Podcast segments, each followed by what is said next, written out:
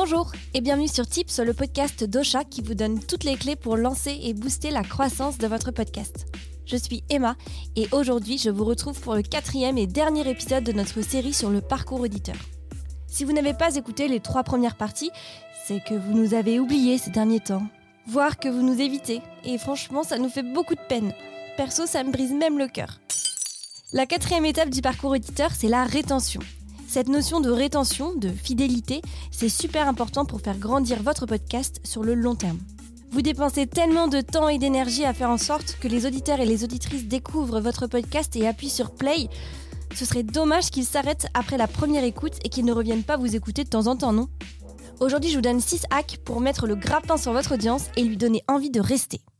Hack numéro 1, montrez les coulisses de votre émission. Pour fidéliser votre audience, vous devez essayer de créer un lien avec elle. Si vos auditeurs et vos auditrices vous connaissent dans un premier temps uniquement derrière le micro et au travers de vos épisodes, l'étape suivante, c'est de lever le rideau et de leur montrer un peu plus qui vous êtes dans les coulisses de votre émission. Votre objectif, c'est de créer du snacking content pour avoir du contenu entre la publication de vos épisodes et pour multiplier les interactions avec votre audience. Vous pouvez prendre des photos et des vidéos pendant vos enregistrements, publier des extraits de vos épisodes, des citations de vos invités ou des photos avec eux. Essayez de projeter votre podcast au-delà du contenu audio et votre audience en sera ravie. L'avantage, c'est que vous pouvez programmer tous vos posts sur Instagram, Twitter, LinkedIn et Facebook directement depuis le Social Media Manager sur Ocha. Ça va vous faire gagner un temps précieux.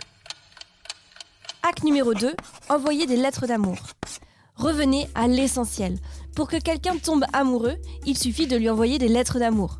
Bon ok, c'est peut-être pas suffisant aujourd'hui, mais franchement, il y a 200 ans, ça faisait un tabac ce genre de technique de drague. Alors, envoyez une newsletter à vos auditeurs les plus fidèles pour les tenir au courant de la sortie de chaque nouvel épisode. Dites-leur ce qui vous a inspiré, un fait amusant à propos de l'enregistrement ou simplement des vœux sympathiques pour la semaine à venir. Bref, soyez créatifs. Sur Ocha, lorsque vous publiez un nouvel épisode, vous pouvez automatiser l'envoi d'un mailing à vos abonnés. Encore une fois, c'est un gain de temps phénoménal. Hack numéro 3, proposer des offres exclusives. Pour fidéliser votre audience, vous pouvez lui offrir des avantages exclusifs, comme du merchandising personnalisé, des codes de réduction pour des produits ou services pertinents, ou même des rencontres avec des invités.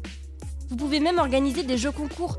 Il faut juste que vous trouviez des prix pertinents par rapport à votre thème de podcast pour motiver votre audience à continuer à écouter et interagir avec vous. Mais je vous fais confiance, vous allez trouver. La cerise sur le gâteau, c'est d'offrir à vos fans un contenu privé, un épisode de podcast exclusif. Vous pouvez partager un medley best-of pour Noël ou un bêtisier d'un épisode avec un invité amusant. Bref, faites en sorte que vos fans se sentent spéciaux à vos yeux. Il vous suffit de bien paramétrer votre épisode sur Ocha et vous pourrez partager ce genre de podcast privé avec une poignée de personnes que vous aurez sélectionnées.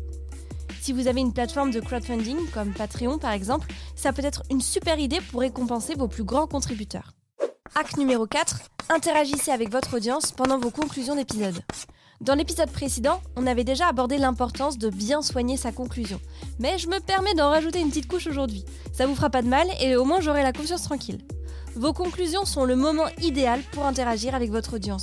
Vous pouvez la remercier, citer des messages que vous recevez sur les réseaux sociaux, citer des reviews que vous avez sur les plateformes d'écoute, les inviter à s'abonner à vos émissions sur Apple Podcasts ou Spotify. Bref, c'est un moment clé qui peut vous permettre de fidéliser votre audience sur le long terme.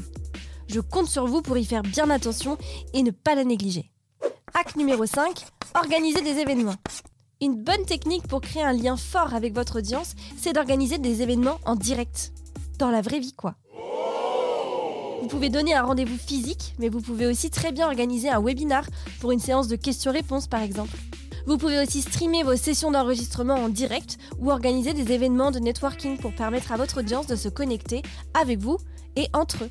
Personnellement, j'adore cette dernière idée. Si votre audience vous écoute, ça lui fait déjà un point commun et elle partage déjà certainement une passion commune pour le sujet de votre podcast. Vous pouvez faire et créer de belles rencontres. Ce serait dommage de passer à côté de ça, non? Hack numéro 6, créer une communauté en ligne. Mon dernier hack aujourd'hui, c'est de créer une communauté en ligne autour de votre podcast. Vous pouvez créer un groupe Facebook ou une chaîne Discord par exemple, un espace où vos auditeurs peuvent discuter et interagir avec vous et d'autres fans de votre podcast.